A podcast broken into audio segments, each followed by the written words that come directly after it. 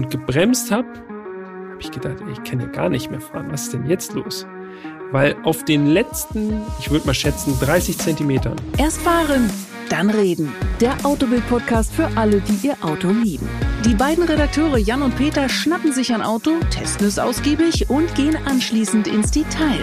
Was hat ihnen beim Fahren besonders gut gefallen und was hat sie genervt? Das alles hört ihr in Erst fahren, dann reden, der Autobild-Podcast. Und äh, damit ein herzliches Hallo und willkommen in unserem feinen kleinen Podcast. Äh, mein Name ist Peter Fischer und mir gegenüber sitzt natürlich Jan Götze. Hallo Peter, hallo, hallo liebe Zuhörerinnen und Zuhörer.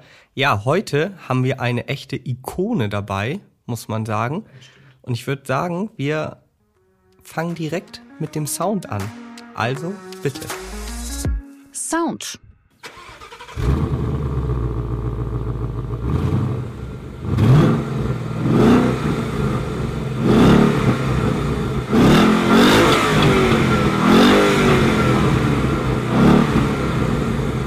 Jawohl. Echtes Pony-Car.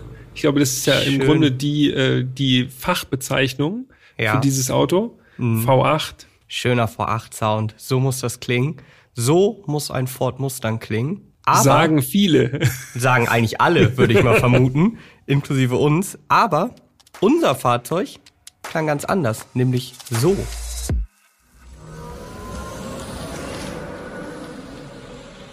Ja, und dann hört man es auch schon am Sound. Wir reden nicht über den Mustang GT mit 5 Liter V8, sondern wir reden über den Ford Mustang Mach E.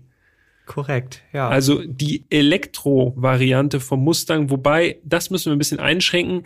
Eigentlich, ein wenn man es ganz streng nimmt, ist es natürlich nicht wirklich ein Mustang. Ne? Vier Türen, eher ein SUV, Coupé, Crossover-Style. Ja, also es ist ein also Elektro-SUV. Mit, mit, dem klassischen Mustang zu tun. Hat meiner Meinung nach wirklich gar nichts mit dem eigentlichen Mustang zu tun, so wie ihn die Fans kennen und lieben.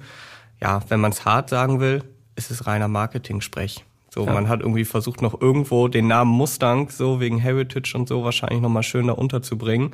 Aber dazu kommen wir, finde ich, gleich nochmal. Erstmal vielleicht nochmal eine kurze Einordnung. Also wir haben gesagt, ja, es ist ein Elektro-SUV, das erste Elektro-SUV der Marke. Und als das vorgestellt wurde, als das erste Mal gezeigt wurde, von dem Zeitpunkt an, bis es dann auf den Markt kam, da verging auch noch eine ganze Weile, ne? Ja, allerdings Ende 2019 präsentiert. Genau. Und in Deutschland erst seit 2021 auf dem Markt. Also Frühjahr es 2021. hat lange gedauert, bis der Ford Mustang Mach-E dann überhaupt ins Rollen kam.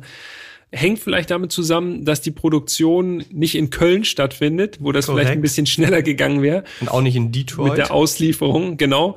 Sondern der Mustang Mach-E wird in einem Werk in Mexiko produziert und auch in China. Genau, Mexiko für die Welt und China für den lokalen Markt. Und in Deutschland, muss man sagen, ist das Auto auch noch nicht so häufig anzutreffen. Es wird mehr. Ja. Ich hab, wir haben ja im Vorgespräch schon drüber gesprochen. Also ich beobachte es auf jeden Fall aufmerksam. Wenn wir das Auto mal gefahren sind, klar, dann hat man einen geschärften Blick dann, was sich so tut, wie viele davon auf der Straße unterwegs sind. Äh, und ich sehe mehr, aber immer noch relativ wenig. Ich wollte sagen, aber im Vergleich zu anderen Elektrofahrzeugen eher selten. Also kein Vergleich zu ID4, ID3, Enyaq. Q4. Ja, das stimmt. Also er ist immer noch ein bisschen, so ein bisschen hat er noch so einen Exotenstatus. Absolut. Und 2023 hat Ford tatsächlich vor, 200.000 Stück zu bauen. Bin ich mal gespannt, ob dieser ambitionierte Plan dann aufgeht und vor allen Dingen, wie viele davon dann auch tatsächlich nach Europa kommen. Zum Namen. Ich glaube, da muss man zumindest noch mal einen kurzen, noch mal so kurz drauf eingehen. Also Ford Mustang Mach E. Ich hätte mir ja gewünscht, ich sag's jetzt einfach mal ganz unverfroren, wenn das Ding einfach nur Mach E gehießen hätte. Es gab ja mal einen Ford Mustang Mach 1, genau. so die Sportversion des Mustang oder besonders stark. Ja, ich gebe dir recht. Also Mach E hätte vollkommen ausgereicht, meiner Meinung nach. Aber ja, das haben die Marketingstrategen bei Ford halt ein bisschen anders gesehen. Ich weiß jetzt ja auch nicht, ob du wirklich klassische Mustang-Fahrer jetzt abholst und sagst, ja, nur weil da jetzt das Ding Mustang heißt, ich glaube, ich steige um von meinem 5 Liter vor 8 auf ein Elektro-SUV. Ja, das denke ich auch. Was natürlich, das muss man ja wirklich sagen, der Ford Mustang als Ikone sozusagen ist ja schon in aller Munde. Also das ist ja im Grunde so wie ein Porsche 911, ja. jedem bekannt eigentlich oder ein VW Käfer oder so.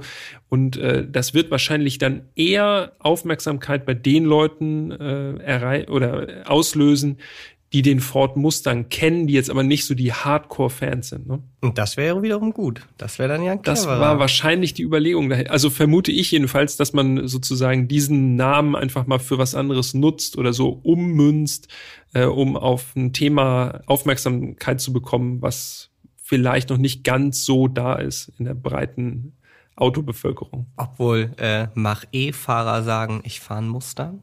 Oder erzählen die, sagen die dann immer, ich fahre einen Mustang Mach E? Oder sagt man dann erstmal so? Das ist die große Frage. Für den Flex, ja. ich fahre einen Mustang. Genau. Ja, man weiß es nicht, man weiß es nicht. Äh, wir werden ja gleich beim Design noch dazu kommen, äh, zum Thema Mustang. Da wird sich ja noch einiges ergeben. Sollen wir erstmal das Auto weiter beschreiben? Ich glaube, für die, die jetzt einen Ford Mustang, den klassischen vor Augen haben, müssen wir einmal ja, die Bild, Unterschiede erklären. Das Bild müsst ihr jetzt kurz löschen und nochmal mit einem weißen Blatt Papier anfangen. Und jetzt stellt ihr euch also ein Crossover oder ein SUV vor. Die Größe, ich würde einfach mal mit den, mit den Maßen anfangen. Oh ja, das ist gut. Ja. Länge 4,71 Meter, Breite 1,88, Höhe 1,62. Und äh, da haben wir im Vorgespräch schon besprochen, das sind ja. 20 Zentimeter mehr als ein normaler Mustang hat, also das Coupé.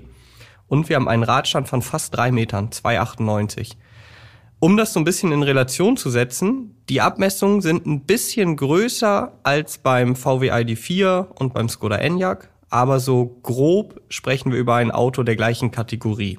Ja, genau. Langgestreckt wirkt das mhm. Auto. Du sagst es gerade eben fast drei Meter Radstand, also das ist auch schon ganz schön wirklich ganz schön langer Radstand. Äh, dadurch wirkt der Wagen auch nochmal wirklich tatsächlich so in die Länge gezogen sozusagen.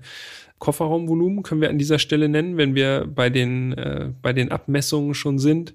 402 bis 1420 Liter. Also wir merken, okay, allein schon an den Größen äh, merkt man schon, okay, das ist jetzt äh, nicht so Sportwagen klein, ja. sondern das hat auch schon Nutzwert, dieses E-SUV.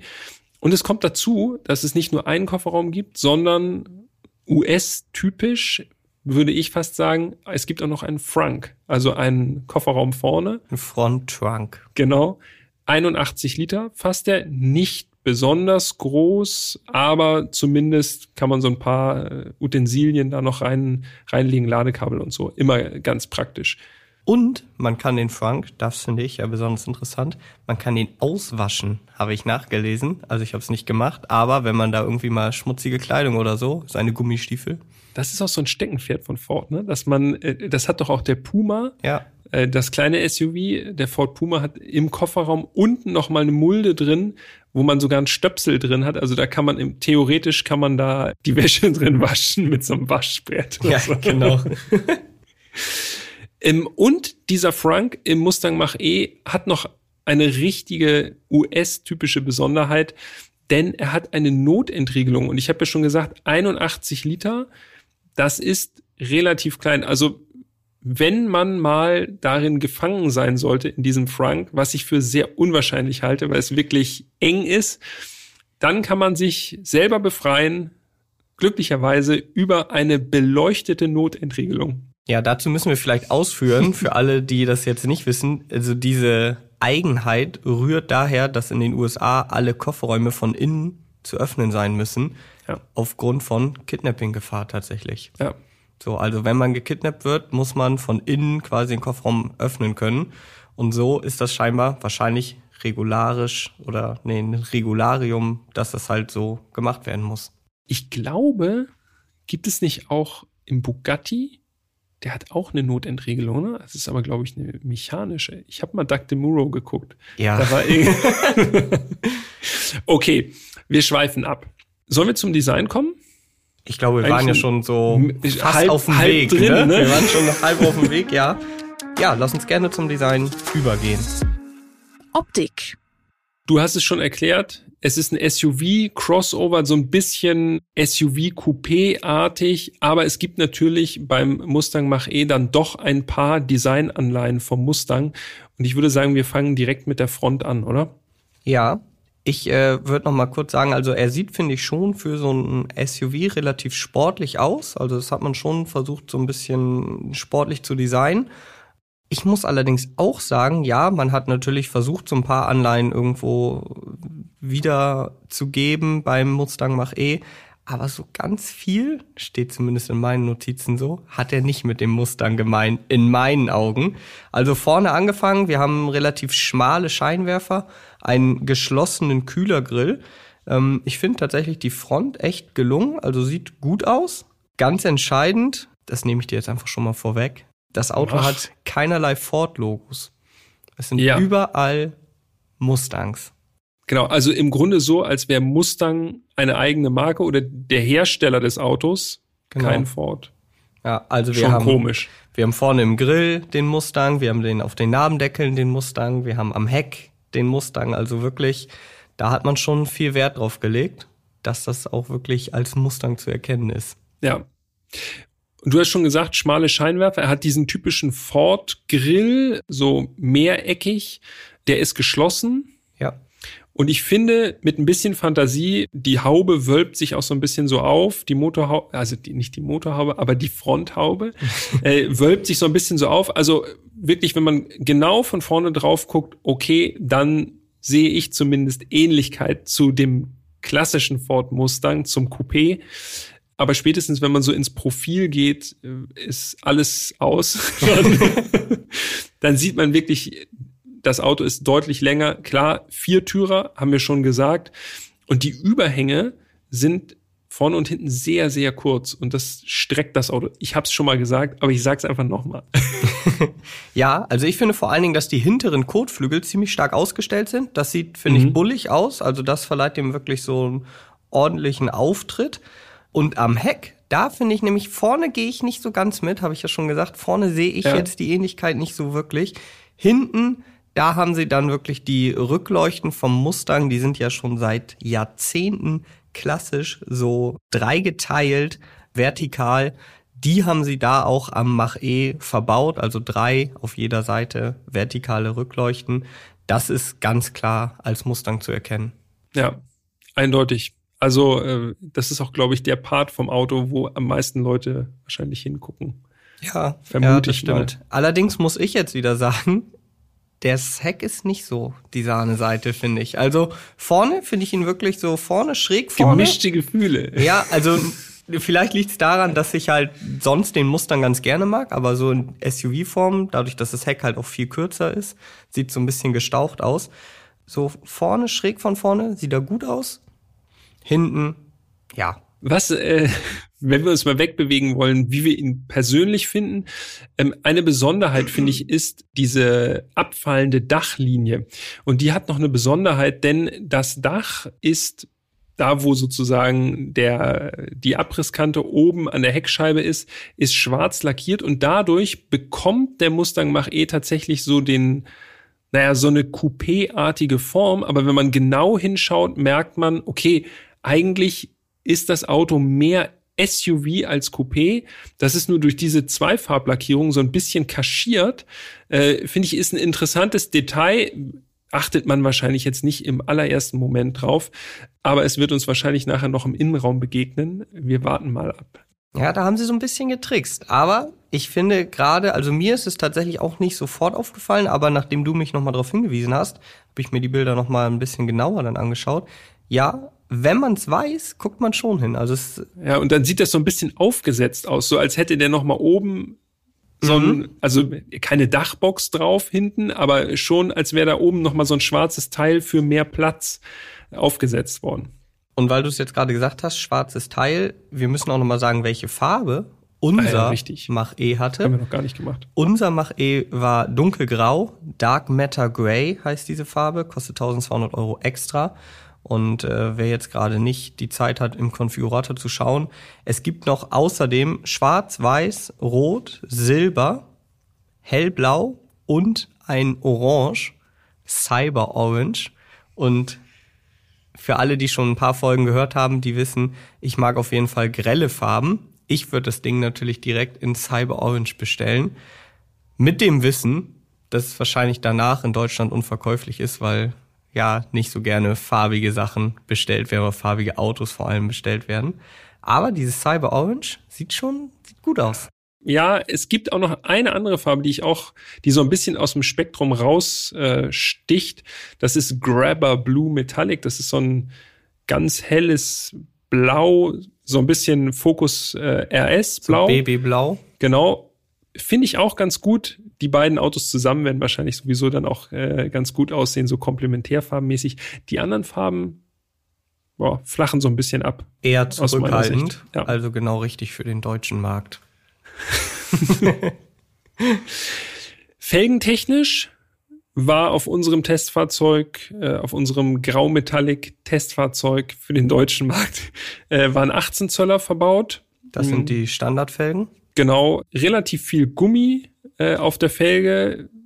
Hast du die, hast du die Dimensionen? Parat? Natürlich, da haben wir ja auch schon von euch die ein oder andere Zuschrift bekommen. Also da wurde uns schon mehrfach äh, oder wurden wir schon mehrfach gebeten, auch mal die genauen Reifendimensionen zu nennen. Und seitdem versuchen wir dem auch immer nachzukommen. Also hier jetzt die Reifendimensionen des Mach E 225 16 R18. Also 60er Querschnitt. Das ist schon viel Gummi, ne? Ja, auf jeden Fall. Finde ich, nimmt auch so ein bisschen was von der doch relativ sportiven Form weg. Also Radreifenkombination auf unserem Testfahrzeug hätte zumindest für die Optik, für meinen Geschmack, ein bisschen mehr in Richtung größere Felgen gehen können. Ja, auf jeden Fall.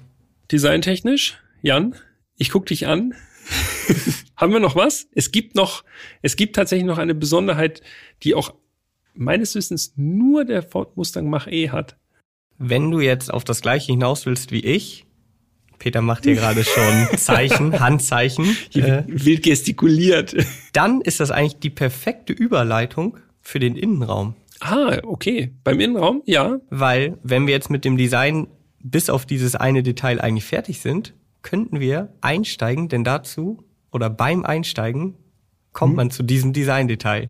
Und zwar ist die Besonderheit der Türöffner beim Ford Mustang Mach-E. Das ist nämlich kein klassischer Griff, auch nicht irgendwie was Versenktes oder äh, so ein komischer Hebel wie bei einem Tesla Model 3 beispielsweise, die man so aus der Tür so rausdrückt quasi, sondern das ist ein Knopf. Wenn man jetzt von weitem guckt, würde man denken, das Auto hat keine Türgriffe. Ja. Ich musste da dran denken, so, 90er Jahre Tuning, da war ja ganz große Mode, alles wegzuclean. Mhm. So Heckklappe, Stimmt. ganz clean, ja. Türgriffe, alles wegclean, so clean wie möglich. Und so ein bisschen, auf den ersten Blick zumindest, wirkt das beim Mustang Mach E genauso, als hätte man jetzt irgendwie bei so einem Corsa B die Türgriffe einfach weggelassen. So. Und äh, du sagst es, es ist dann in der B-Säule so ein kleiner Knopf das ist wie so ein Taster ja mehr, ne? Ja, man drückt da so drauf. Beleuchtet. Genau. Es ist nicht richtig knopfartig. Genau. Es ist eigentlich eher eine Fläche, die man drückt. Genau. So vom Feeling. Und dann springt die Tür auf, mhm. so einen kleinen Spalt. Und dann ist da drunter so ein winziger Griff. Das sieht aus wie so eine Finne, müsst ihr euch das vorstellen. Genau, so ein kleines Flügelchen an der Tür. Aus Plastik wo man dann die Tür dran aufziehen kann. Aber es ist wirklich sehr klein. Also ich würde jetzt mal so aus der Erinnerung so Streichholzschachtel groß äh, ja. ist diese kleine Finne da verbaut.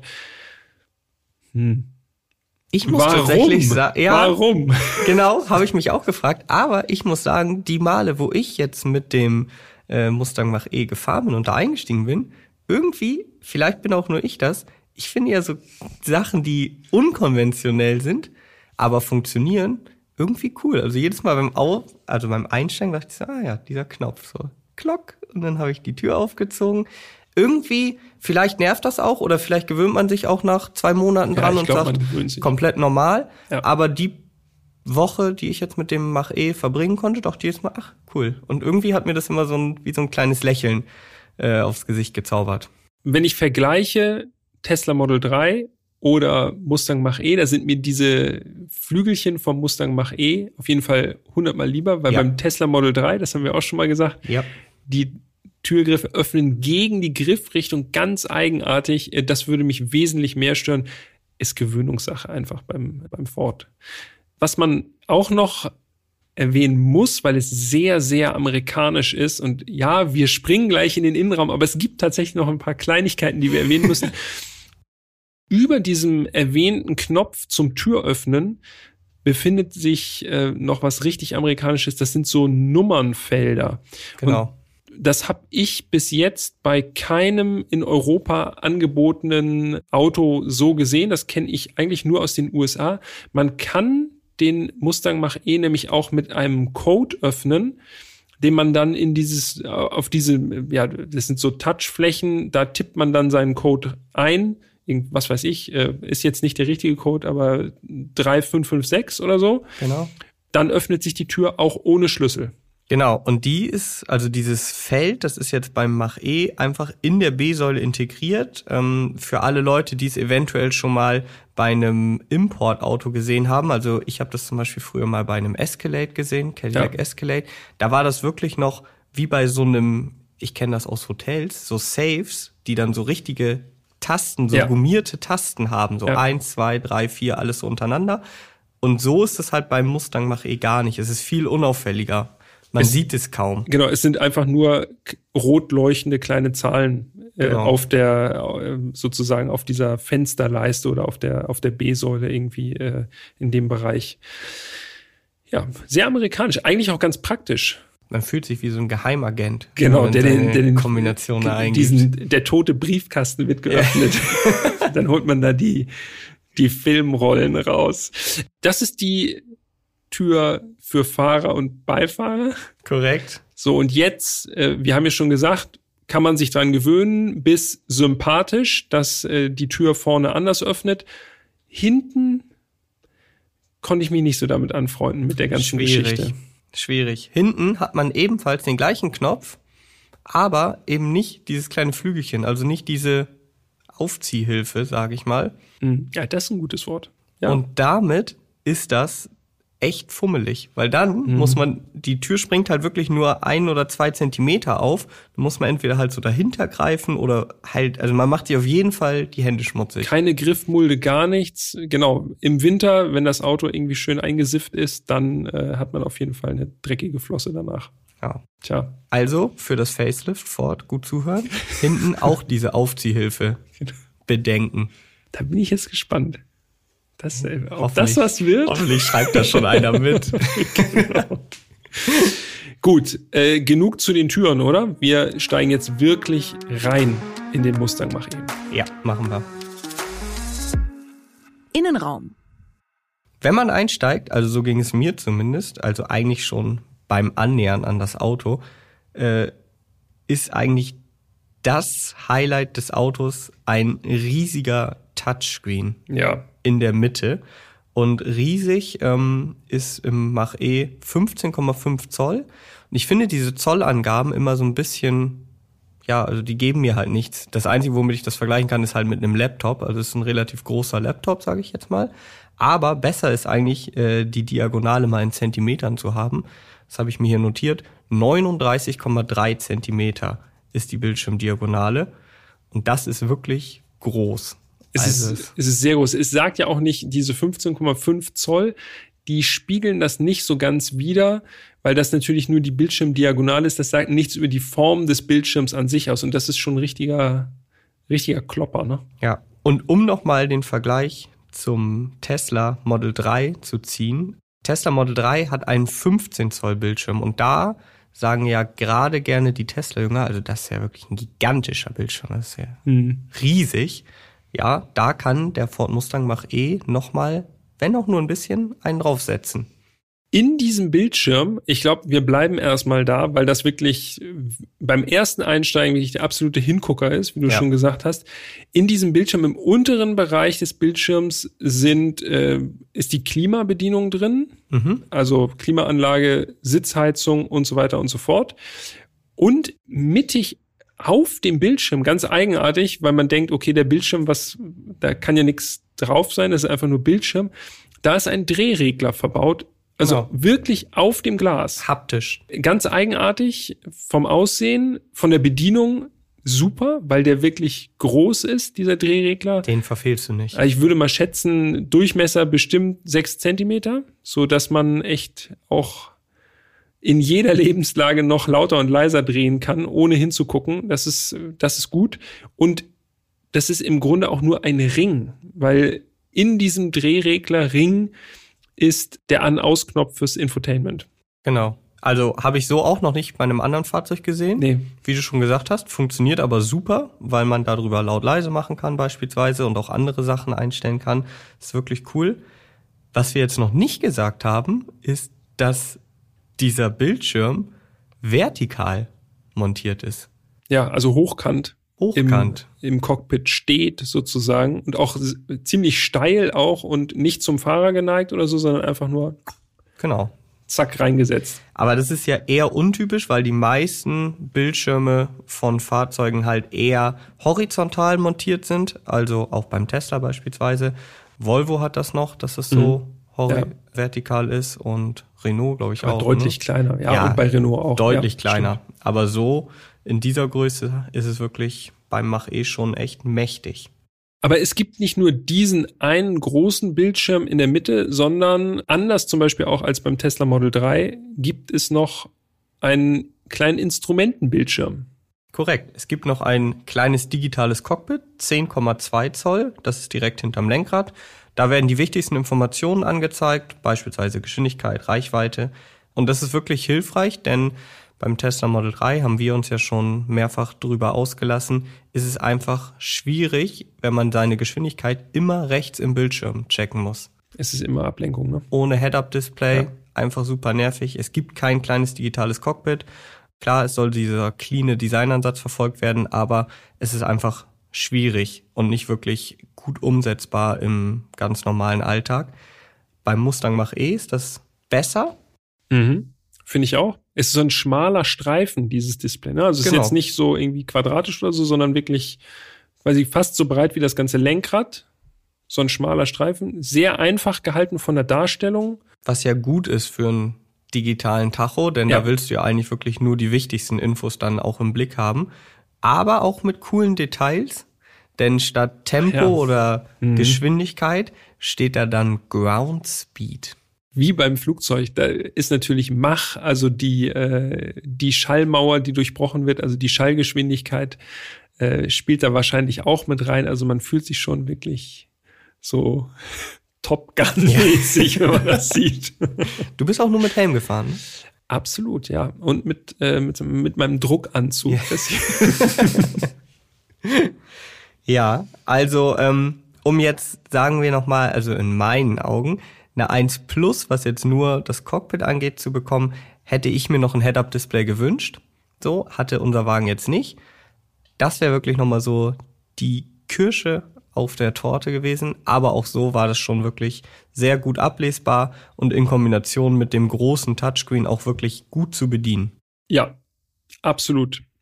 Keine Fragen sind da aufgekommen. Muss man auch sagen, äh, gerade Ford Infotainment technisch das ist alles solide. Ne? Also von der Bedienung, man findet sich schnell in den Menüs zurecht, sucht nicht groß rum, also keine Untermenüs, wo man dann irgendwie, genau. äh, keine Ahnung, Tageskilometerstand oder was äh, rausfiltern muss erstmal.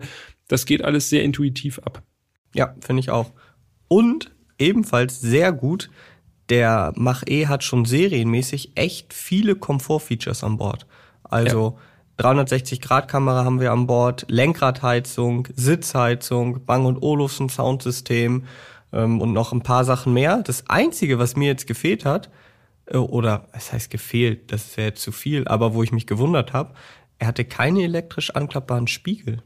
Ja, da habe ich auch am Anfang nämlich tatsächlich da habe ich in den Menüs gesucht, ja, weil ich dachte, okay, die Funktion ist einfach nur genau. ausgestellt. Gab es aber einfach nicht. Nee, die waren tatsächlich noch manuell anklappbar. Ja. Und gerade bei so einem großen Auto, was so modern ist und so, da würde man ja eigentlich davon ausgehen, ja, das haben ja inzwischen viele Kleinwagen schon. Ja. So, ja, das war ein bisschen ungewohnt. Und die meisten von euch werden jetzt wahrscheinlich sagen, die eine Einfahrt haben, so, ja, ist mir doch egal, ob die einklappen oder nicht. Aber bei uns hier in der Großstadt, wenn man das Auto irgendwie nah an der Straße abstellt, habe ich persönlich immer ein besseres Gefühl, wenn die Spiegel eingeklappt sind. Ja, absolut. Außerdem ist auch ganz gut, ich vom Feedback her, man schließt ab, man sieht Spiegel fahren ran, auch aus der Ferne, weiß man, okay, ja, doch. Das ein stimmt. Blick genügt. Ja. Der Karren ist abgeschlossen. Lenkrad, ein rundes Lenkrad und da war ich ein bisschen, ich will nicht sagen enttäuscht, aber da hätte ich mir ein bisschen was anderes erwartet, einfach anstelle eines Ford-Logos natürlich ein Mustang drauf, klar, das äh, Ford-Logo darf nirgendwo erscheinen, ein Spaß. Also äh, ein Mustang auf dem äh, auf dem Pralltopf. Ansonsten ist das ein ziemliches Standardlenkrad. Also im Grunde wie im Fokus. Die Lenkstockhebel kommen einem auch sehr, sehr bekannt vor von der Funktion her keine Beanstandung, das ist wirklich top. Äh, da kann man nicht sagen. Tasten, also Multifunktionslenkrad natürlich mit Tasten, passt alles. Aber ich hätte mir doch irgendwie ein bisschen mehr Eigenständigkeit gewünscht für den Mustang. ja, das ist interessant. Also ich gebe dir vollkommen recht. Das Lenkrad funktioniert so, wie es soll. Gerade die Tasten auch, nicht irgendwie so nervige Touchflächen, äh, die mir ja gar nicht taugen. Aber ich sehe das eigentlich ganz anders. Ich bin froh, dass da jetzt nicht irgendwie was Spezielles eingebaut wurde, was dann vielleicht doch irgendwie schwieriger zu bedienen ist oder so. Das ist ein rundes Lenkrad mit funktionalen Tasten. Da sage ich ehrlich, was will man mehr? Dann würde ich mal sagen, kommen wir mal zu den Sitzen. Auch nicht unwichtig. Mhm. Und die äh, fanden wir, glaube ich, beide jetzt nicht so komplett überzeugend, ne? nicht so ganz berauschend. Nee, ziemlich amerikanisch. Mhm. Wir haben ja schon hier und da über das Amerikanische gesprochen. Äh, relativ konturlos fand ich die. Ja. Also für so ein Auto, was so irgendwie doch zumindest marketingtechnisch so einen sportlichen Charakter haben soll. Hm. Also ein bisschen profan. Bin Ganze. ich dabei. Ähm, sieht auf den ersten Blick aus wie Leder, mhm. ist aber kein Leder. Heißt bei Ford Premium Polsterung Sensico in Lederoptik. Ja, also die Sitze, die waren jetzt nicht so wirklich gut. Ja, nee. Also wenn man auf der Autobahn unterwegs ist, also sie sind bequem, ja, aber es ist jetzt nicht äh, nichts wirklich, was man besonders hervorheben müsste. Äh, da habe ich schon woanders besser gesessen. Das stimmt, ja, auf jeden Fall. Dazu heller Dachhimmel, auch das habe ich schon bei einigen Folgen erwähnt. Ich finde, gerade bei so einem sportlich angehauchten Auto mit einem weitestgehend schwarzen Interieur, heller Dachhimmel, das geht einfach gar nicht. Also das geht, ist einfach mein, mein Empfinden, das geht nicht. Ähm, ja, ist wahrscheinlich auch Geschmackssache. Einige sagen dann wahrscheinlich, ja, gerade heller Dachhimmel, das gibt so ein bisschen mehr Luftigkeit. Naja, so. normal, das ist ja auch hier irgendwie äh, F14-mäßig. Ja. da hat man ja auch so eine Kanzel im Jet mit dem Ground Speed. Ja, Geschmackssache auf jeden Fall. Aber mir hätte es auch besser gefallen, wenn das, wenn das schön dunkel wäre. So eine dunkle Höhle äh, ist doch ein bisschen sportlicher. Dafür ist das Platzangebot sehr gut. Also ich sowieso mit meinen 1,83 konnte vorne wie auch hinten sehr bequem sitzen, also sehr viel Platz in alle Richtungen. Du bist da ja eher die Benchmark für große Leute mit 1,95, ne? Ja, genau. Äh, ging mir genauso. Also platztechnisch auch da wunderbar vorne und auch hinten. Und das ist wirklich der überraschende Punkt. Das hätte ich nicht gedacht. Liegt aber daran, was wir gerade eben schon beim Design gesagt haben, dass das Dach gar nicht so coupé-mäßig abfällt, wie es erstmal den Anschein hat. Wunderbar. Also ich habe hinten gut sitzen können. Vier große Erwachsene gehen auf Reisen. Ja, auf jeden Fall. Also da gab es gar nichts zu meckern. Außerdem hat der Mach E viele Ablagen.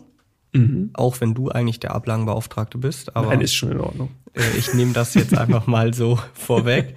Und natürlich zwei ordentliche Becherhalter. Die dürfen in so einem amerikanischen Auto nicht fehlen. Für die, für die dicken Eiskaffee oder Frappuccino oder so. Da müssen schon die dicken Becher reinpassen.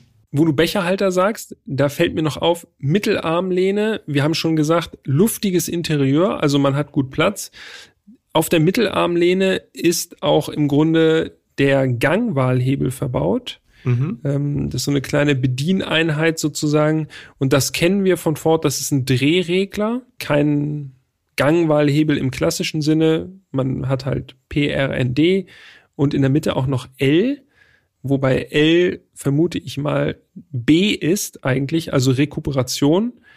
Ja, und da kannst du einfach die Fahrstufe per Drehregler einstellen. Genau. Funktioniert. Du hast es ja gesagt, kennen wir auch aus anderen Ford-Modellen, also mit Automatik logischerweise, Focus beispielsweise. Die einzige Sache, die ich mich da immer frage, ist, warum ist nicht in der Mitte P? Ich habe irgendwie so das drin, ich drehe dann halt mhm. auf D und wenn ich parke, drücke ich in die Mitte und denke, ah nee, ich muss komplett nach links drehen. Wäre auch von der, von der Rastung eigentlich ganz angenehm, sozusagen beim schnellen Rangieren in der Großstadt, zack, ist man in P, ah, genau. zu weit gedreht, wieder zurück. Ja, ja, stimmt. Gut. Wir haben eine Anregung. Ford hört ja mit. Ja, die machen jetzt die nächste Notiz. Wahrscheinlich. Ja, zum Innenraum noch was? Ja, ich möchte noch eine Sache loswerden. Und zwar würde ich gern mal eine Lanze brechen für äh, die Materialauswahl bei Ford. Ich kriege das zum Beispiel im Freundeskreis oft gespiegelt, dass sie dann sagen, ja, aber so ein Ford oder so.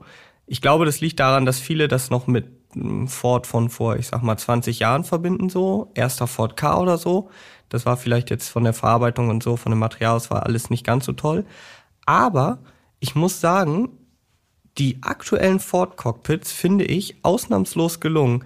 Ja, klar, da werden jetzt nicht die allerhochwertigsten Materialien verbaut, so wie jetzt bei Mercedes oder so, aber das ist ja auch eine andere Preisliga. Aber ich finde, die funktionieren richtig gut. Man hat vernünftige Knöpfe, sowohl für jetzt beispielsweise am Lenkrad die Lautstärke oder weitermachen oder so, als auch beim Lichtschalter keine Touchfläche, sondern wirklich was zum Drehen, Nebelschlussleuchte per Knopf anmachen. Und das fühlt sich für mich alles so an, als würde das auch noch in zehn Jahren sich ordentlich anfühlen. Ja, das ist jetzt nicht fancy und nicht alles irgendwie so mit ganz besonderem Softlack oder so überzogen. Aber ich finde das wirklich mal eine Erwähnung wert. Okay, Lanze gebrochen. ich gebe dir recht, was, äh, was die Funktionen angeht, also gerade am Lenkrad und so, absolut. Ich finde auch, äh, grundsätzlich der Armaturenträger, der ist ja mit so einem Stoff bezogen an manchen Stellen, so dekormäßig, so, ne? ja. genau. Sieht, finde ich, gut aus, fühlt sich auch gut an. Ich weiß nicht, ob es jetzt besonders pflegeintensiv sein könnte, wenn man da jetzt irgendwie wenn man da den Frappuccino raufkippt, das wahrscheinlich nicht ganz das so gut. Das passiert ja nicht, weil es steht ja sicher im genau. Becherhalter. Aber ich habe so ein bisschen genauer hingeguckt. Ich fand alles, was man jetzt nicht so im sichtbaren Bereich hat, war doch ein bisschen einfacher gestaltet. Also beispielsweise die Pedalerie, das war ein bisschen grob für mein ästhetisches Empfinden. Die Fußablage links, äh, also äh, die Fußstütze links, war so aus einem relativ schnöden Plastik. Das, äh, ja, kann man machen. Das ist von der Funktion her einwandfrei, keine, keine Sorge. Aber mh, hm, da hätte ich mir bei einem Mustang ein bisschen mehr gewünscht. Aber es ist eben USK auch, ne? muss man auch in Betracht ziehen. Ja, da sind wir dann einfach mal vielleicht nicht 100% einer Meinung. Hopsa. Ist ja auch nicht so häufig, aber beim Mach-E ist es dann mal der Fall. Eine Sache noch, mit der wir sozusagen auch aus dem Innenraum wieder ein bisschen uns rausbewegen könnten, wenn wir wollen. Mhm. Der Türöffner innen. Wir haben schon lange und ausgiebig über die, den Türöffner-Mechanismus draußen gesprochen. Innen gibt es eine ähnlich unkonventionelle Geschichte. Ja, willst du nicht mal erzählen, du bist doch mit deinem Vater gefahren? Ja, genau. Schöne Grüße an dieser Stelle. Auch von mir, unbekannterweise. Und mein Vater hat die Tür öffnen wollen. Es musste schnell gehen. Er musste einmal raus und was irgendwie was holen noch schnell und hat aber äh, nicht ganz genau gewusst, wo ist der Türöffner. Und ich habe gesagt, da der Hebel da. Und dann hat er das Fenster aufgemacht, halt am, äh, am elektrischen Fensterheber einfach äh, gedrückt. Es ist auch nicht ganz intuitiv, denn im Mustang Mach-E gibt es einen Entriegelungshebel oder so eine, so einen Entriegelungstaster, so ein bisschen so wie so ein DSG-Wahlhebel, so ein kleiner dieser. Äh, ja, stimmt. Das sieht also, echt so aus. So ein bisschen so mhm. in der Größe einfach. Ja, und an dem muss man ziehen und dann springt die Tür auch auf. Aber das ist ein mechanisches Teil, sollten wir noch dazu sagen. Ne? Genau, also es ist nicht so wie beim, wie beim Fiat 500, wo genau. man dann einfach drückt und macht so bzzzt, genau. sondern man zieht an diesem Hebel und dann geht die Tür auf. Aber es ist eben nicht dieser klassische Hebel, wo man dann, den man so zu sich zieht, sondern es ist eher so ein, ja, so ein Taster halt, ne? Ja. Aber, jetzt muss ich noch mal sagen, beim Lenkrad wolltest du was Spezielles. beim, beim Türgriff innen haben sie sich was Spezielles Eine ausgedacht. Eine spezielle Form hätte mir schon gereicht. okay, aber damit steigen wir jetzt quasi aus und kommen zu den technischen Daten des Ford Mustang Mach-E. Technik. Und Jetzt da wird es komplex. Ja, ist es leider wie bei den meisten Elektroautos üblich äh, nicht ganz so leicht irgendwie das auf einen Punkt zu bringen. Aber wir versuchen es natürlich. Mhm. Starten wir mal damit, dass es den Mach-E in drei unterschiedlichen Varianten gibt. Also es gibt die Basis, die heißt Mach-E. Die kostet ab 56.500 Euro. Dann gibt es den Mach-E AWD, All-Wheel Drive. Den gibt es ab 62.250 Euro. Also mit zwei Motoren. Korrekt. Kurze Ergänzung, genau. Und dann gibt es noch das Topmodell, den Mach-E GT. Mhm. Der kostet ab 77.200 Euro. Das wäre ja noch jetzt relativ einfach zu verstehen. Mhm. Aber Varianten. damit ist es natürlich nicht getan. Es gibt nämlich auch noch verschiedene Akkugrößen. Korrekt. Und zwar, wenn wir die Netto-Akkugrößen uns anschauen, also es wird immer aufgeteilt in Standard Range und Extended Range. Standard Range Akku 75,7 Kilowattstunden. Mhm. Den hatten wir in unserem Testfahrzeug. Und dann gibt es noch den großen Akku, den Extended Range. Der hat dann fast 100 Kilowattstunden. Aber es sind eigentlich netto 98,8. Also knapp drunter. Ziemlich großer Akku. Jo. Äh, da gibt's wirklich nur wenige Autos, die so große Akkus verbaut haben. Und um dem Ganzen jetzt noch die komplette Krönung zu geben, gibt es nicht nur diese beiden Akkugrößen, sondern je nach Akkugröße und Variante variiert dann auch noch die KW-Zahl. Ne? Ja, also es ist wirklich maximal verwirrend, selbst für uns, selbst in Vorbereitung jetzt auf den Podcast muss man da schon im Konfigurator ganz genau schauen, welchen, welche Version, mit welchem Akku, wie viel Leistung. Also das ist echt nicht leicht. Weshalb wir das weglassen. Das wäre jetzt zu viel gesagt. Also nicht ganz, aber wir wollten wir, uns so ein bisschen darauf konzentrieren, was ist im Testfahrzeug verbaut. Ne? Genau, aber ich würde trotzdem noch gerne einmal erklären, diese Top-Version GT, die mhm. hat übrigens immer die große Batterie, die gibt es gar nicht als Standard Range. Ja. Da hat der Mustang dann 358 kW, 487 PS. Das ist schon ordentlich, aber beeindruckender eigentlich immer das Drehmoment. 860 Newtonmeter. Und jetzt ist mir so eine Kleinigkeit aufgefallen. Mhm. Da war ich also Kommissar dann Götze war unterwegs. War ich im Konfigurator und habe dann so geguckt und dann vorher schon, als sie das Auto bewerben, steht dann überall 3,7 Sekunden auf 100. Dachte ich, ja, das ist ja echt flott ordentlich schnell für ein mhm. Auto, was deutlich über zwei Tonnen wiegt. So, und dann geht man in den Konfigurator, wählt dann also die Top-Version aus und dann steht da plötzlich 0 auf 100 4,4 Sekunden. Aha. Okay, hm, komisch. Woran kann das denn liegen so? Vielleicht irgendwie Overboost oder sonst was. Bin also nochmal zurück, habe also da bei 3,7, wo ich das gesehen habe, nachgeschaut. Ist da also so eine kleine Fußnote?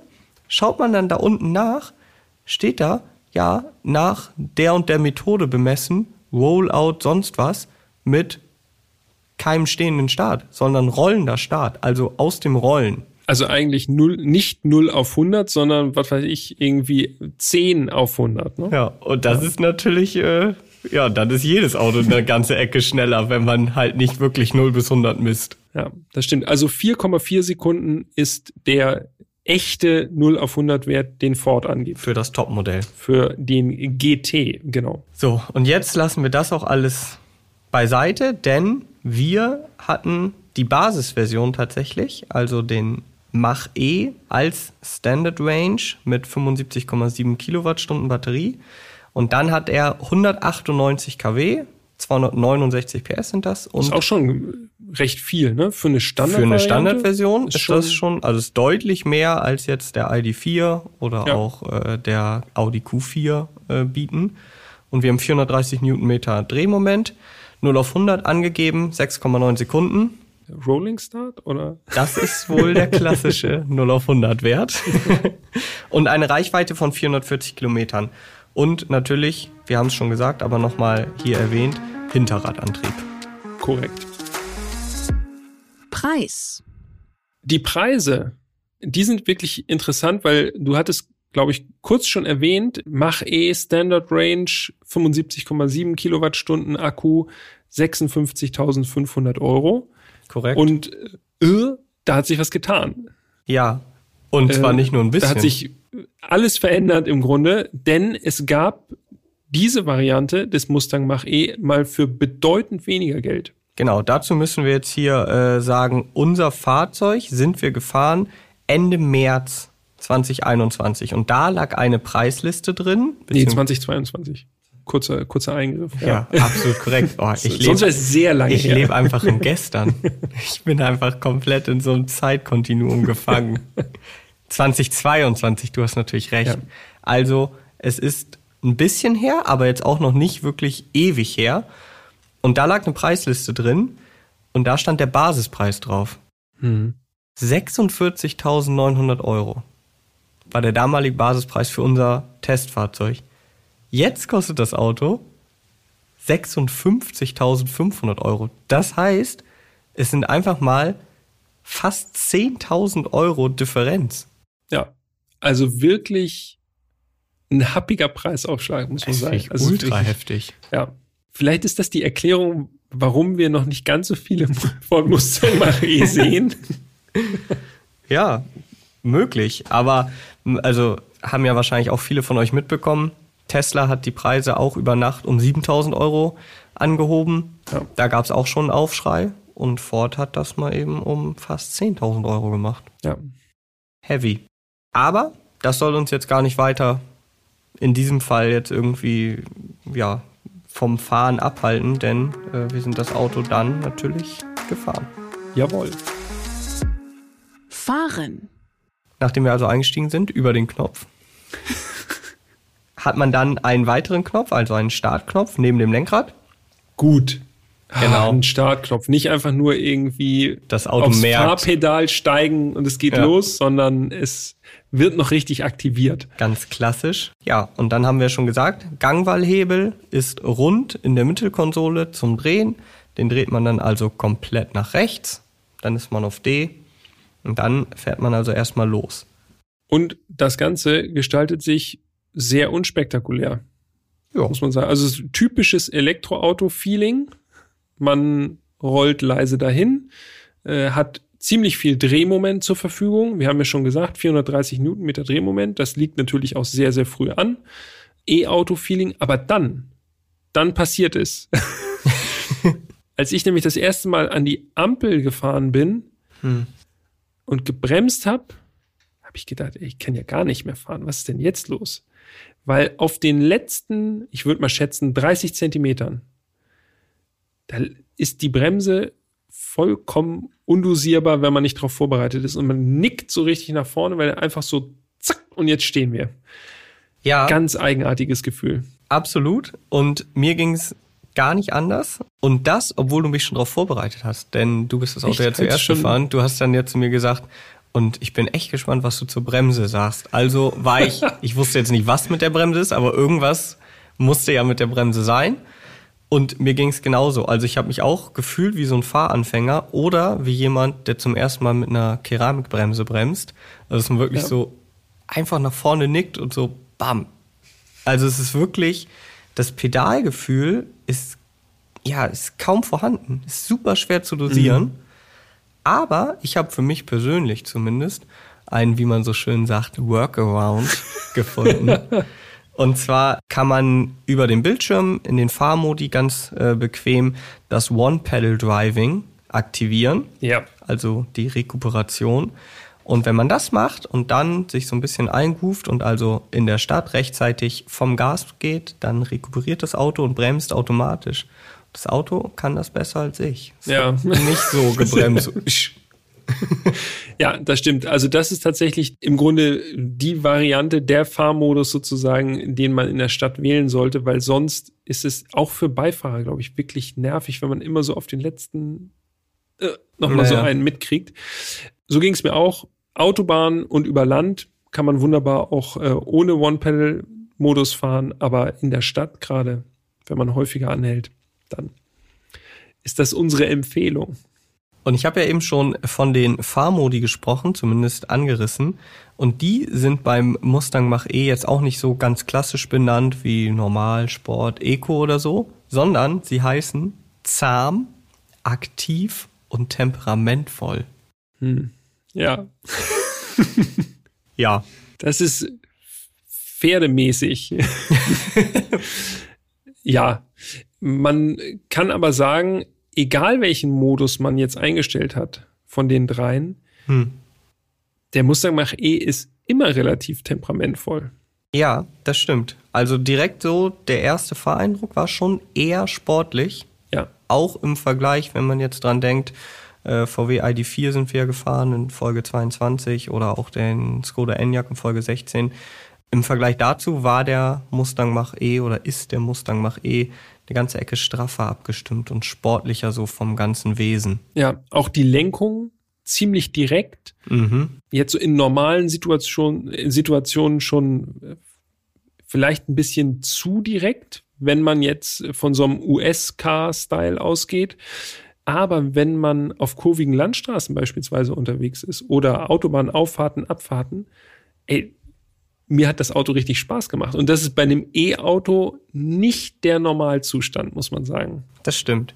Ja, also richtig Spaß. Ich versuche das mal zu relativieren.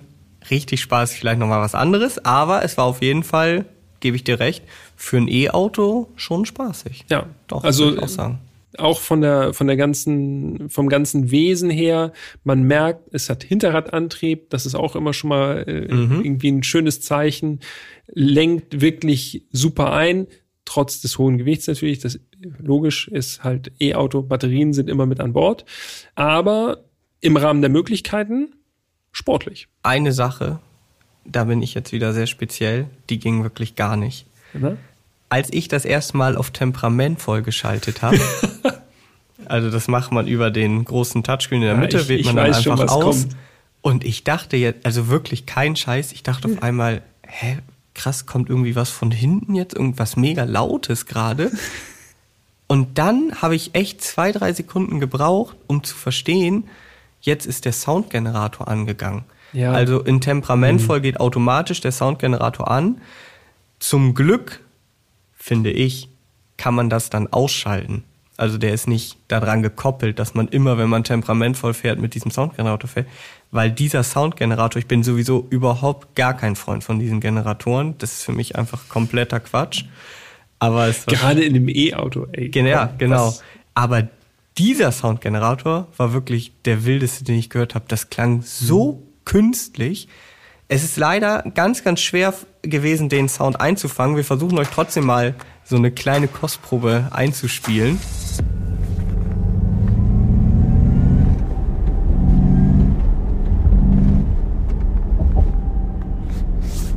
Es kommt nicht ansatzweise so rüber, wie es in echt war. Und du hast es eigentlich schon ganz gut beschrieben gerade. Es kommt von hinten. Genau. Das ist das Komische. Also irgendwo muss dieser Lautsprecher ich weiß nicht, im Kofferraum unter der Rücksitzbank verbaut sein. Also es ist wirklich, man denkt, huch, irgendwas passiert hinter mir jetzt gerade. Äh, es klingt so ansatzweise verbrennerartig, aber der Effekt ist eigentlich nach dem ersten Hören aufgebraucht. Also bei mir war der Effekt nie da. das kann ich dir sagen. Also ich war einfach nur irgendwie so verwirrt, weil das wirklich so laut und so präsent im Auto ist. Ja, wie gesagt, zum Glück kann man das ganz einfach per Tastendruck ausschalten. Und für alle gibt es ja sicherlich auch, äh, die das gut finden, das kann man auch bei einem anderen Fahrmodus einschalten. Also wenn man jetzt sagt, man findet das mega geil, dann geht das auch, kein Thema. Ja, mein Ding ist es nicht. Du hast schon erwähnt, relativ straff abgestimmt mhm. ist der Mustang Mach-E, wenn wir jetzt nochmal zum Fahrwerk oder beziehungsweise zum Fahrkomfort kommen. Ich bin einmal über Kopfsteinpflaster gefahren und war ein bisschen erstaunt. Die Lenkung hat wirklich angefangen so zu zappeln, als also schön, dass alles irgendwie, was auf der Straße passiert, in die Lenkung übertragen wird, gibt einem ein gutes Gefühl. Aber das fand ich schon ein bisschen heftig. Also wirklich, das Lenkrad hat sich selber bewegt auf dem Kopfsteinpflaster, als wäre da wirklich eine 1 zu 1 Verbindung äh, auf die Straße. Ansonsten haben wir schon gesagt, Lenkung ist äh, direkt. Fahrwerk ist auch direkt. Ja, äh, das stimmt. Recht straff. Und das hatten wir schon erwähnt. Äh, wir hatten ja die 18 Zöller mit 60er Querschnitt drauf.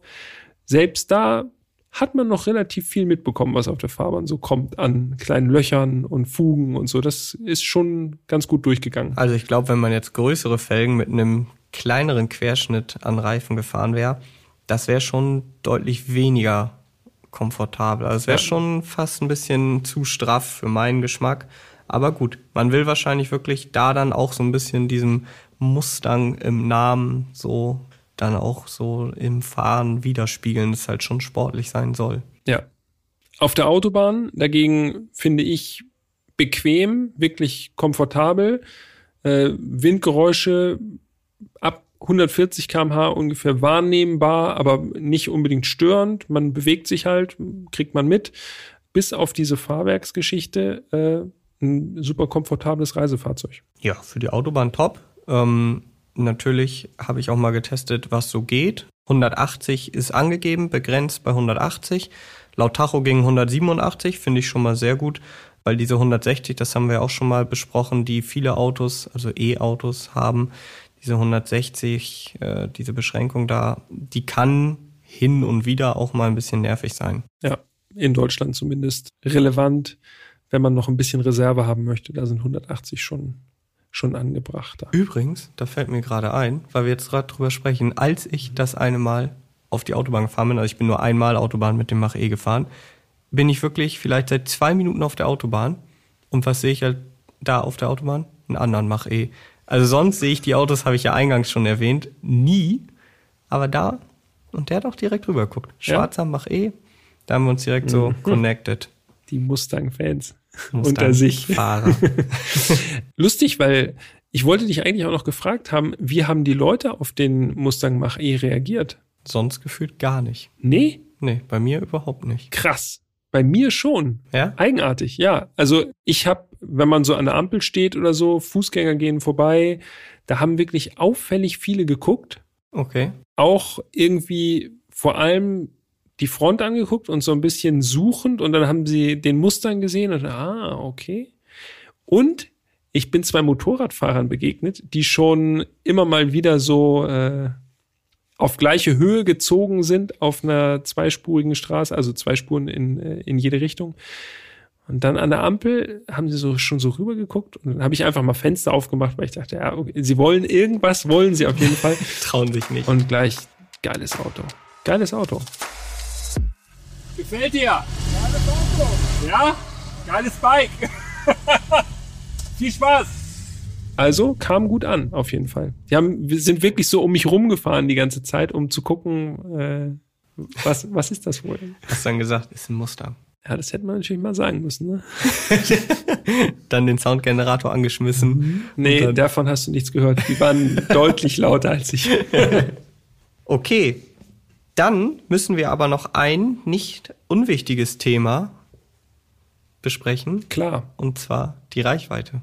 Ja, stimmt. 440 Kilometer nach WLTP sind angegeben für diese 75,7 Kilowattstunden Batterie. Die große Extended Range, nur mal zum Vergleich, 610 Kilometer. Und wenn man das liest, also auch bei 440 Kilometern, denke ich schon, ja, das ist wirklich mehr als ausreichend. Mhm. 610 Kilometer, da würde man sagen, ja, krass, reicht dicke. Ja. So. Ja. Soll ich oder willst du? Nee, mach mal. Ja. Also ich kann war, dann. War nicht so dicke, ne? Ich kann dann leider nur sagen, da wurde ich echt äh, enttäuscht.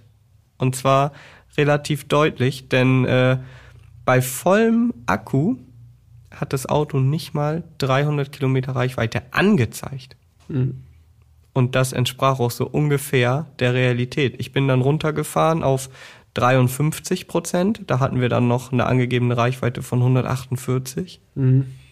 Und das ist allein schon echt irgendwie ein komisches Gefühl. Dann bin ich noch ein bisschen weitergefahren. 35 Prozent Akku, 85 Kilometer.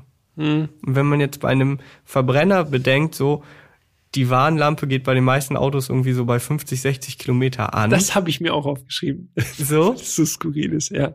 Und da hast du 35 Prozent, also mehr als ein Drittel noch ja. im Tank. Und das ist nur 85 Kilometer. Das fühlt sich einfach schon nicht gut an. Mhm. Ja. Und diese, diese Warnung, die kommt dann eben relativ abrupt. Genau. Ja, ja, das hatte ich auch. Bei mir waren das auch so um die 80 Kilometer. Dann pling. Ja, das ist echt ein bisschen wack. Ich habe nochmal geschaut, mein Verbrauch auf äh, einer Autobahnfahrt waren 26 Kilowattstunden. Das war jetzt normal gefahren, 130 so im Schnitt, so ungefähr, äh, oder nicht im Schnitt, aber äh, einfach normales Autobahntempo sozusagen. Und das entspricht dann, wenn man das auf den Akku umlegt, sozusagen knapp unter 300 Kilometern. Winterreifen waren drauf, klar. Temperaturen waren nicht so hoch im März, muss man noch dazu sagen, aber. Aber es waren dafür auch dann wiederum kleinere Felgen, was ja auch wieder gut ist für die Effizienz. Also, ja, ich hätte mir da tatsächlich, wenn man jetzt sagen würde, man hätte irgendwie so 380 Kilometer realistische Reichweite oder so, dann wäre das schon, wäre das schon angemessen gewesen. Jetzt wäre natürlich wirklich mal der Vergleich interessant, jetzt nochmal ein Modell mit Extended Range zu testen. Wenn man ja. da dann am Ende auch nur bei so 400 vielleicht rauskommt, obwohl 600 angegeben sind, dann ist das natürlich schon echt ein ganz schön krasser Verlust. Wenn man da dann, sage ich mal, bei 500, 520 landet, würde ich sagen, ja, dann auf jeden Fall Leute, die halt längere Strecken fahren, besser Extended Range bestellen. Was gut geklappt hat, war das Laden. Schnellladen. Schnellladen ja. 115 kW sind angegeben als Maximalladeleistung. Mhm. Tippitoppi, habe ich gemacht. 115. Bing. Bing. so schnell war der voll. Bing. Ist dann ja, jein, würde ich sagen. Also es ging schon relativ zügig, logischerweise. Die 115 kW standen allerdings nur kurze Zeit auf der Ionity-Säule. Danach ging es dann runter auf 92, was immer noch gut ist. Also ja. damit kann man auf jeden Fall gut arbeiten. Ist so ein bisschen äh, Balsam auf die Reichweitenseele dann, wenn er wenigstens fix lädt. Ja, auf jeden Fall. Haben wir ja schon ein paar Mal besprochen, dass die Ladegeschwindigkeit ist inzwischen wirklich nicht zu verachten. Das ist schon ein wichtiger Punkt, ja. wenn man relativ häufig längere Strecken fährt. Ja. Okay, hast du noch was zum Fahren? Nee. Nee. nee. okay. Ich bin durch. Ich bin auch durch, was die Punkte zum Fahren angeht. Dann würde ich sagen, äh, wird es Zeit für ein Fazit. Allerdings.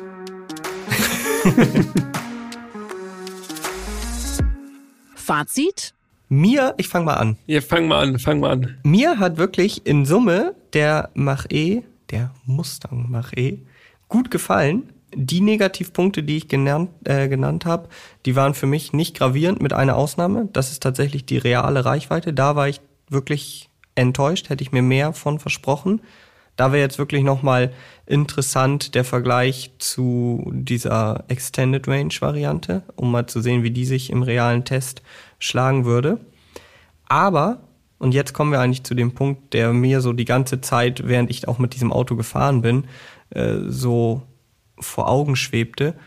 Wer kauft sich jetzt also dieses Auto, beziehungsweise in Relation zur Konkurrenz? Wir sind jetzt ja schon mit dem ID4, dem Enyaq und dem Q4 praktisch drei Autos gefahren, alles Elektro-SUVs, die jetzt auch noch alle die gleiche Basis haben, alle in einem ähnlichen Preissegment, so, ähnliche Größe. Welches Auto würde man da also nehmen? Tja, also wenn man zumindest, zumindest ansatzweise auf das wirkliche Autofahren Wert legt, dann würde ich sagen, ist der Mustang Mach-E schon vorne. Also vom reinen Fahrgefühl her. Ähm, aber wir haben ja auch schon äh, im Vorgespräch drüber uns unterhalten. Elektromobilität ist ja zumindest jetzt noch tatsächlich eher so eine Gebrauchsmobilität von A nach B. Wenn wir jetzt mal irgendwie sowas wie ein Taycan vielleicht ein bisschen ausklammern, der das ja zumindest schon mal so im Ansatz hat, auch der e-tron GT. Von daher weiß ich wirklich nicht, ob dieses fährt sich fährt sich gut Argument äh, dann noch zieht, vor allem zu dem Preis. Ja, ja, das stimmt leider. Ähm, man muss sagen so, also als Vernunftsentscheidung wären wir, glaube ich, beide, ich sag das jetzt einfach mal, wären ja, wir, glaube ich, beide beim Skoda Enyaq. Ne? Exakt, ja. Wenn man jetzt sagen möchte oder würde, man möchte ein Elektro-SUV, was sich sportlich fährt, und da ist jetzt für mich eigentlich die entscheidende Frage, gibt es überhaupt so ein Käuferprofil? Also gibt es jemand, der sowas sucht? Dann ist von diesen vier Autos der Mach-E schon der sportlichste. Ja. Und man darf jetzt nicht vergessen, dass ja die Basisversion des Mach-E die stärkste, also quasi gleich stark ist wie die stärksten Versionen der drei Konkurrenten. Also ich habe mir das mal aufgeschrieben. Der Mach-E kostet in der Basis 56.500 Euro und ein Audi Q4 Sportback 50 e-tron Quattro, also ist die große Version mit zwei Motoren, Allrad, das hat der Mustang jetzt nicht, aber 220 kW, also einer ähnlichen Leistung, kostet 55.600 Euro. Und da muss ich jetzt sagen, kriegt man wirklich beim Audi mehr Auto für sein Geld. Das stimmt. Ja, ist so. Ich glaube, der Mustang Mach-E ist tatsächlich darauf angelegt, überhaupt erstmal Aufmerksamkeit auf dieses Thema Elektromobilität mhm. äh, zu schaufeln sozusagen und spielt dann natürlich mit diesem Namen auch ganz stark. Ne? Und dann die größeren Varianten, vor allem der GT, die haben so gesehen ja dann erstmal keine so richtige Konkurrenz. Ja, ne? Denn genau. selbst ein Tesla Model X, was man jetzt sagen könnte, ist viel größer und nochmal deutlich teurer. So. Und auch ein Mercedes EQC ist jetzt eigentlich ein anderes, anderes Elektroauto, wenn man das so will. Ne? Also ist jetzt ja. auch nicht so in diese ja. sportliche Richtung getrimmt. Auf jeden Fall. Das ist dann schon deutlich eleganter. Nicht, dass der Mustang Mach-E nicht auch elegant ist auf seine Art, aber äh, die ganze Formensprache geht schon mehr in Richtung Sportlichkeit, ja. Ah. Ja, jetzt würde uns natürlich noch. Äh, wir sind baff. Das ist der Mustang. Würde uns natürlich noch interessieren, wie findet ihr den Ford Mustang Mach-E? Habt ihr überhaupt schon mal einen Ford Mustang Mach-E auf der Straße gesehen? Sind die bei euch vielleicht viel häufiger anzutreffen als hier in Hamburg? Ähm, Großraum Köln wahrscheinlich. Vermutlich. Oder Großraum Mexiko. Schreibt uns da gerne an äh, podcast.autobild.de. Freuen wir uns drüber. Genau. Und wir würden uns auch freuen, wenn ihr uns eine Bewertung dalasst äh, auf den gängigen Podcast-Börsen. Sagt uns auch gerne, was ihr von der, von der neuen Aufteilung haltet. Also, dass wir jetzt wieder eine Folge für jedes Auto haben. Ähm, freuen wir uns immer über Feedback, ne? Genau, und über Lob natürlich auch, ne? Das muss man auch mal ganz klar sagen. Über Lob freuen wir uns auch. Also wenn ihr richtig motiviert. Wenn ihr euch auch noch die Mühe macht, eine Rezension zu schreiben, dann freuen wir uns ganz besonders. Ganz genau. Ansonsten vielen Dank fürs Zuhören von meiner Seite aus. Von meiner Seite aus auch. Ja, von deiner auch. Okay. Und wir hören uns nächste Woche schon wieder. Nächste Woche geht's weiter. Wieder eine Folge. Korrekt. Und ein. Mit einem Reichweitenkönig. Ja, ein Auto, auf das wir uns besonders freuen. Ja, das ist wirklich was Spezielles. Und nächste ja. Woche ist es soweit. Da packen wir ein Geschenk aus. Live. Stimmt, ganz vergessen. Grandios. Ja, Zu das diesem Auto gab es nämlich ein Goodie. Und wir wissen selber Gut, noch nicht, was du daran gedacht ist. hast. Ja, hoffentlich ja. denke ich nächste Woche dran. Ja, ich erinnere dich dran. Alles klar. Vielen Dank für heute. Macht es gut. Dankeschön. Ciao, ciao.